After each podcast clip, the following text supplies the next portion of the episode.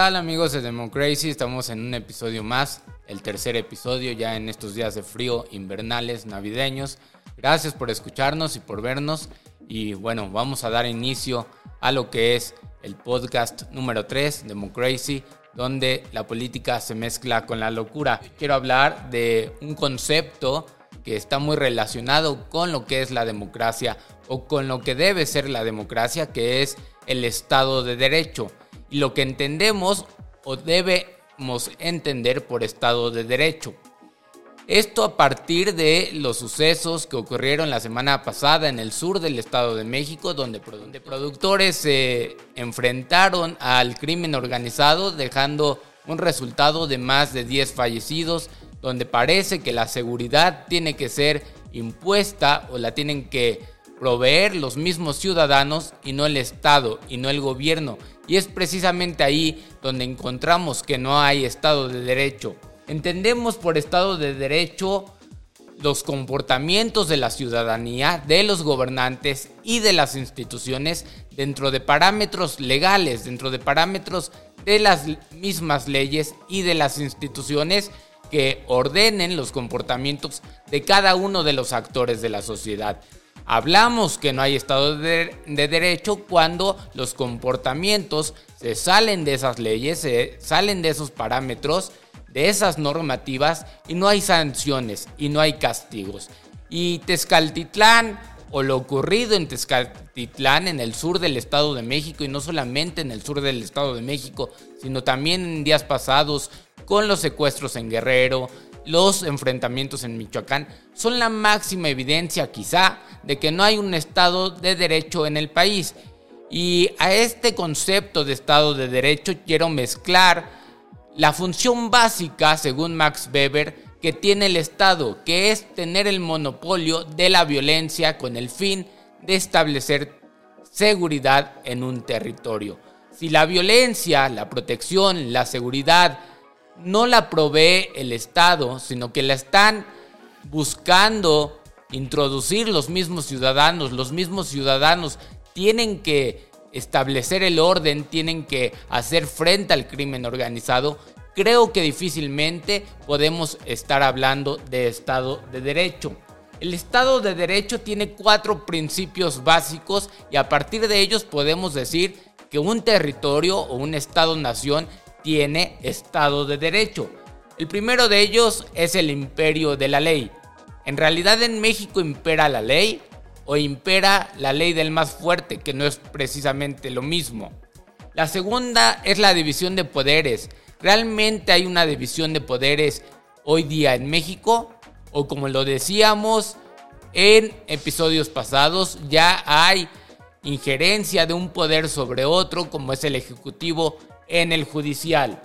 El respeto a los derechos y libertades fundamentales es el tercer vector de lo que es el Estado de Derecho. Se respetan en nuestro país los derechos fundamentales porque sin lugar a dudas el poder trabajar sin necesidad de dar un pago al crimen organizado, sin necesidad de sentir miedo, el poder trabajar, el poder vivir tranquilamente es un derecho fundamental.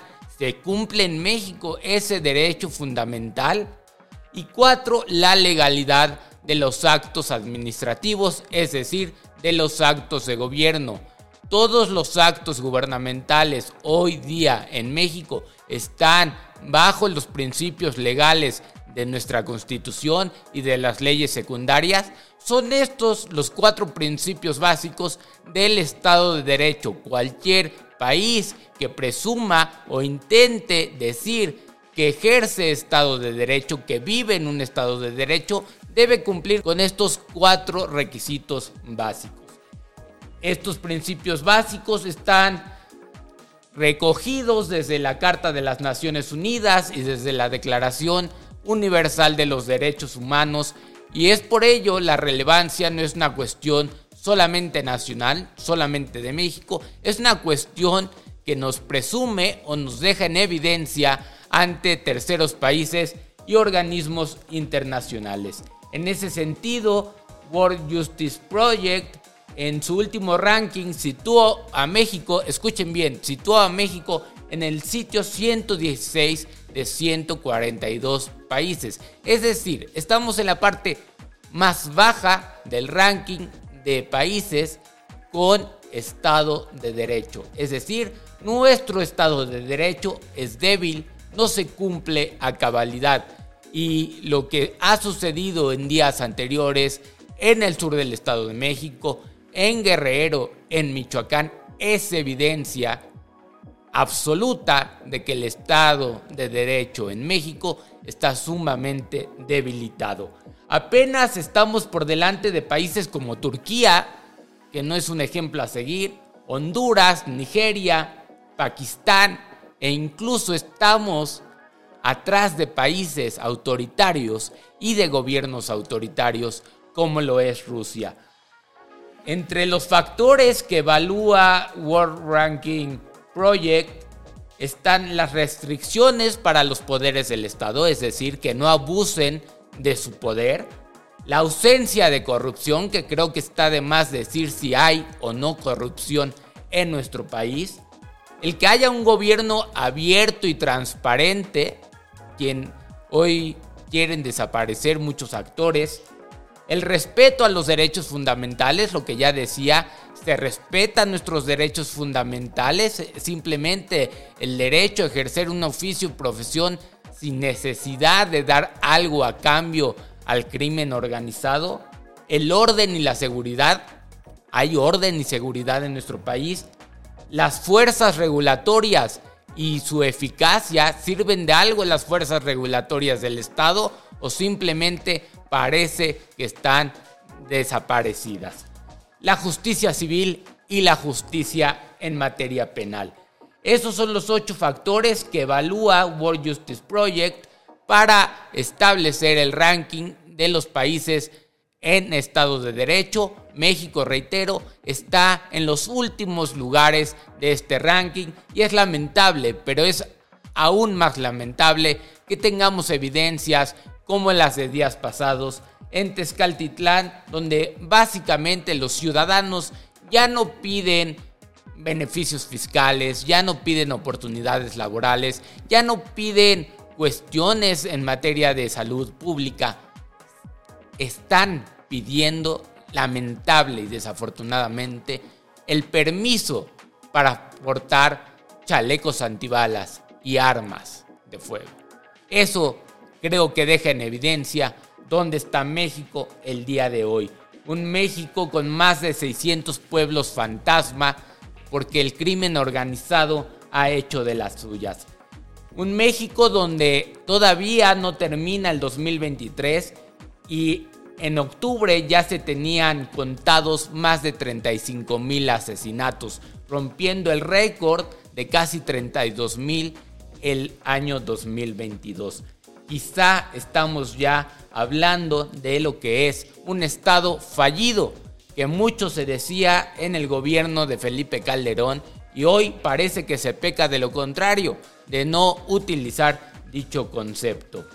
En dicha materia les recomiendo altamente el artículo escrito por Alejandro García Cove y Jorge Mariscal en la revista Nexos, donde hablan de la posibilidad de que México ya sea un estado fallido, con ejemplos como el de Tezcaltitlán. Y dejamos un poco lo que sucede en nuestro país, lo lamentable que sucede en nuestro país, para volver a hablar de Javier Milei que ya tomó posesión en Argentina y del que hablábamos la semana anterior de cómo iba a tener que hacer frente a sus super ofertas que tiene o que tuvo durante el proceso electoral como un populista más, en este caso como un populista de derecha radical.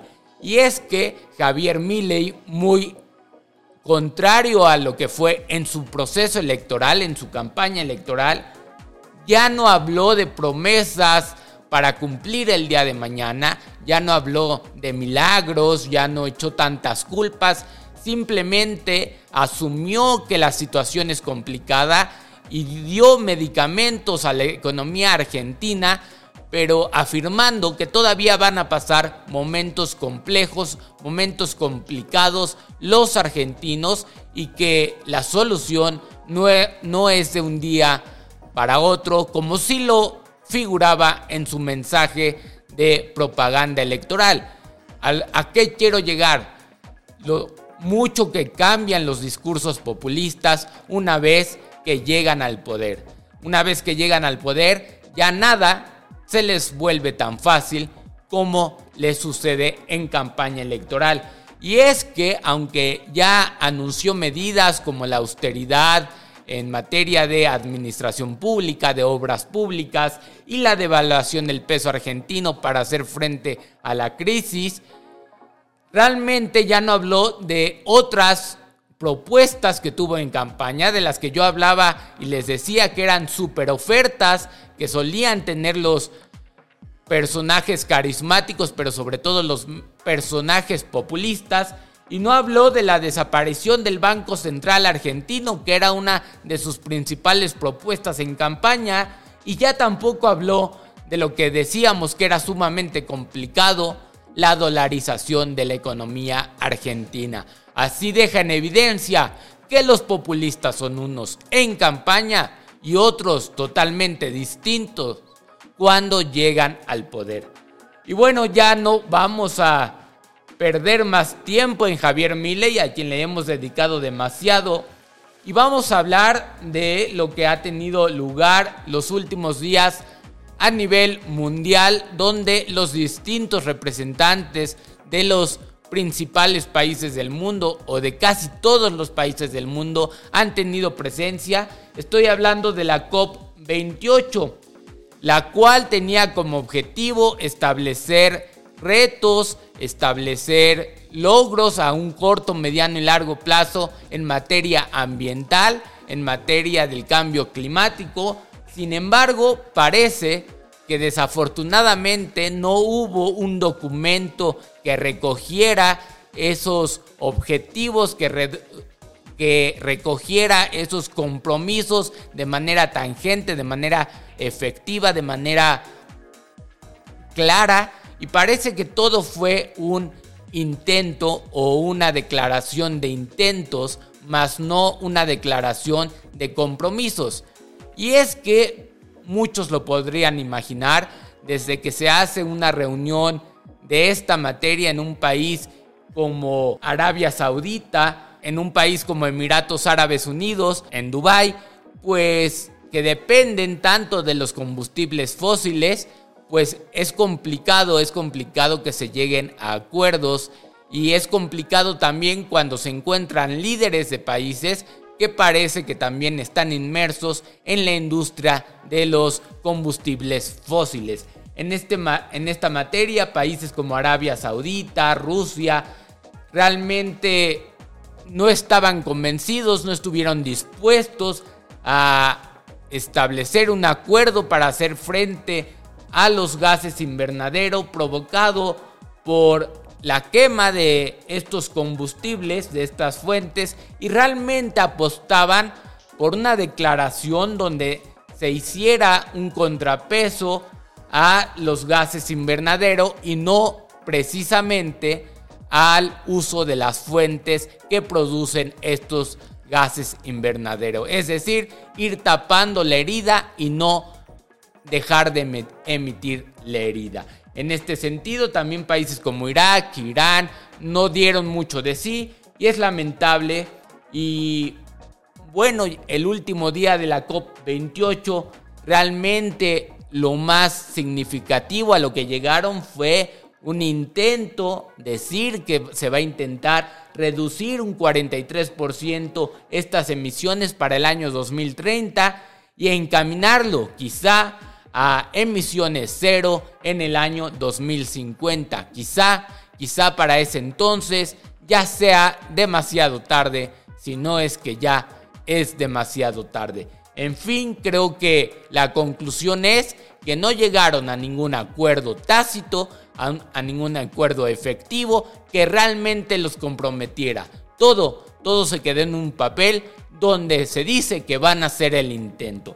Lamentable sí, pero creo que fue lamentable desde el inicio, donde no se dividió bien los objetivos de los gobiernos y de la industria de los combustibles fósiles, donde había representantes de ambos gremios en una especie de puerta giratoria donde formaban parte de ambas de ambos sectores. En fin, vamos vamos a una noticia que se dio en días pasados, que es la prueba PISA, que es la prueba en materia educativa que se le hace a los países de todo el mundo, o de casi todo el mundo, a niños de 15 años en materia de matemáticas, comprensión lectora y ciencia. Y las noticias fueron malas prácticamente para todos los países, los cuales vieron un retroceso prácticamente a partir del COVID-19. Sin embargo, no para todos los países fue este retroceso de manera similar. Lo que sucedió en México va más allá del COVID-19 y es que especialistas afirman que el retroceso que ha vivido México en materia educativa a partir de la prueba PISA, de los resultados de la prueba PISA, que reitero son en matemáticas, ciencia y comprensión lectora, se estiman de más de 10 años. Hoy hemos vuelto a lo que hemos tenido o a lo que tuvimos en el 2006, es decir, un retroceso casi de 17 años. México ha puntuado 126 puntos menos que Japón, que es el país con mejores resultados. México, escuchen bien, México es el tercer país peor evaluado en matemáticas y lectura. Y es el peor en ciencia, en una materia que es el futuro si no es que ya el presente de, la, de los nuevos oficios, de las nuevas profesiones, de los países que hoy día quieren estar a la vanguardia con nuevas tendencias. Hoy México es el país peor evaluado en materia de ciencia. ¿Qué tipo de profesionistas vamos a tener el día de mañana si no saben lo primordial de la ciencia a los 15 años? México, reitero, promedió 407 puntos, mientras el promedio del resto de los países es de 478 puntos, es decir, 70 puntos atrás de la media internacional. Antes en México, más de la mitad, es decir, un 55% de los estudiantes evaluados no tenían el nivel mínimo de matemáticas. Eso ya era de asustarnos. Sin embargo, hoy, 2023, ese 55% que no tenía el nivel mínimo de matemáticas ha pasado a un 66%. Es decir, más del 60% de los estudiantes de 15 años de México no tienen el nivel básico de matemáticas. Ya no digamos de ciencia, de matemáticas, de, matemáticas simples y sencillas. En México, en materia de ciencia, ni la mitad de los mexicanos tienen el conocimiento básico de ciencia. En fin, ese es el panorama educativo en México. Ese es el panorama de México dentro de la prueba PISA, que es una prueba estandarizada alrededor del mundo y que obviamente nos hace ver que estamos en desventaja con estudiantes y por ende con profesionistas de otros países. Para que el día de mañana no nos sorprendamos. Y vamos a una cuestión mucho más politiquera y electorera. Y es que si bien es cierto que las candidatas, o mejor dicho, precandidatas a la presidencia de la República siguen sin dar de qué hablar, quien sí está dando de qué hablar sigue siendo Movimiento Ciudadano a partir de un personaje que ya se tuvo que bajar, pero es el que sigue dando de qué hablar, que es Samuel García. Y es que Samuel García, Movimiento Ciudadano y su esposa Mariana Rodríguez siguen dando de qué hablar.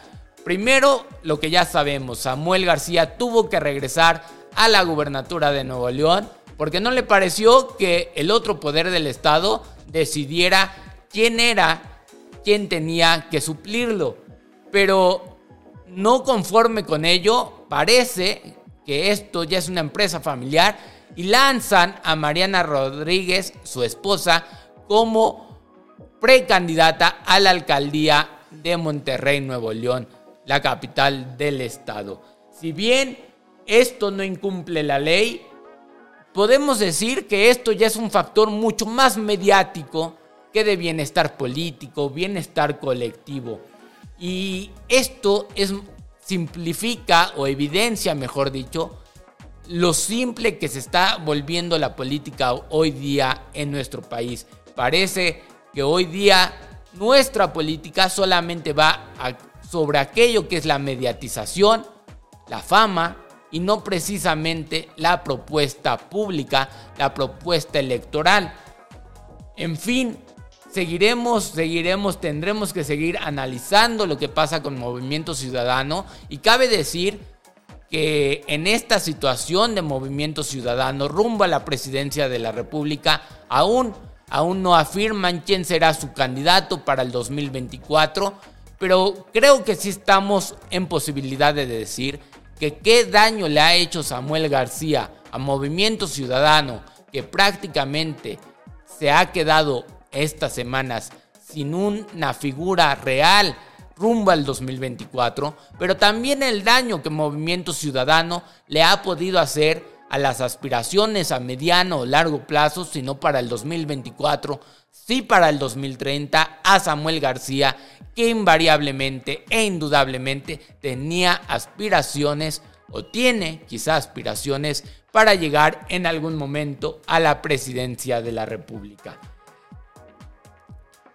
Tenemos que mencionar en este sentido también el respaldo que el presidente parece dar a las figuras de movimiento ciudadano, para todos aquellos que se preguntaban qué papel jugaba Movimiento Ciudadano en la oferta político-electoral, hoy parece que Movimiento Ciudadano se figura más al régimen de la 4T que al de la oposición. Y más si consideramos que los pronunciamientos del movimiento ciudadano han sido muy similares a los de López Obrador en torno al PRI y al PAN, con significantes como el PRIAN o con mensajes como el hecho de que no quieren dejar el poder.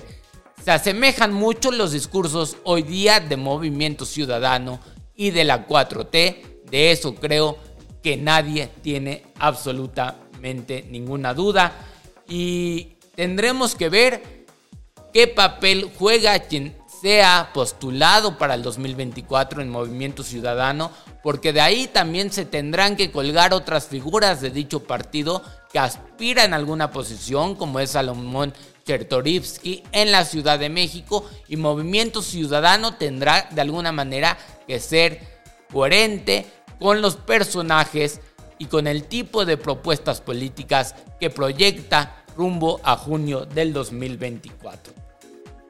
Y dejamos otra vez nuestro país para ir a unas elecciones en un territorio mucho más complejo que el mexicano y donde las elecciones son sumamente su generis, que son en Egipto. En Egipto acaba de terminar el proceso electoral, el cual extrañamente o excepcionalmente en dicho país ocurre en tres días, es decir, la jornada electoral en la que van los electores a elegir a su presidente se hace en tres días. Aún a pesar de esto, eh, los resultados ya parecen estar llegando y aún así no se llegó al 50% de la participación electoral, pero aún así también fueron cuatro puntos porcentuales más que en el 2018. Y es que en las últimas elecciones el gobierno, el Estado egipcio, no ha logrado movilizar a más de la mitad de los electores. Parece que no hay incertidumbre y el presidente seguirá siendo Al-Sisi, quien ya ha venido gobernando. Y hoy los egipcios mencionan algo que me parece muy similar al régimen del partido hegemónico priista del siglo XX. Dicen, no hay incertidumbre de quién va a ganar las elecciones. Y eso hace cuando supuestamente las reglas están bien estructuradas, las instituciones están bien estructuradas, pero no hay incertidumbre de que el partido en el poder ganará las elecciones, eso hace que hablemos de un régimen de partido hegemónico. Y es que los egipcios se quejan de que no hay verdaderas opciones opositoras que realmente sean un contrapuesto, que sean una oferta distinta a la del gobierno. En fin, Al-Sisi seguirá gobernando hasta el 2030 y queda claro que en Egipto no hay una democracia real y que se asemeja, reitero, a lo que es un régimen de partido hegemónico. En fin, vamos terminando ya el año. Este es el tercer episodio de Democracy, el podcast.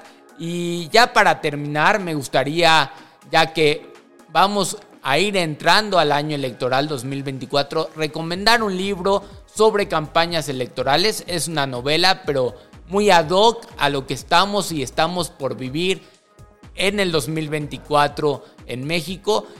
El libro se llama Queridos Niños, va sobre un asesor de discurso de una candidata a la presidencia de España y el argumento básicamente es que el asesor del discurso escribe según y dependiendo el público que va encontrando en cada ciudad, en cada meeting. Y el título de Queridos Niños va de eso, de que a los ciudadanos únicamente les gusta escuchar lo bueno, lo positivo. Y por eso los políticos van y les dicen lo que quieren escuchar y no lo que realmente es. Así parece son las campañas electorales y los discursos políticos en todo el mundo y es un gran libro para comprender la naturaleza de las propuestas políticas y de lo que nos dicen los políticos en tiempos electorales, de los cuales ya estamos muy próximos. Pues no me queda nada más que agradecer que nos vean y nos escuchen y seguir aquí este 2023 y 2024 en Democracy, el podcast donde la política se mezcla con la locura. Muchas gracias por escuchar. Los invito a que nos sigan en redes sociales como Democracy Podcast o en Twitter como arroba Isidro Gracias, muchas gracias por escuchar y no duden en compartir. Hasta luego.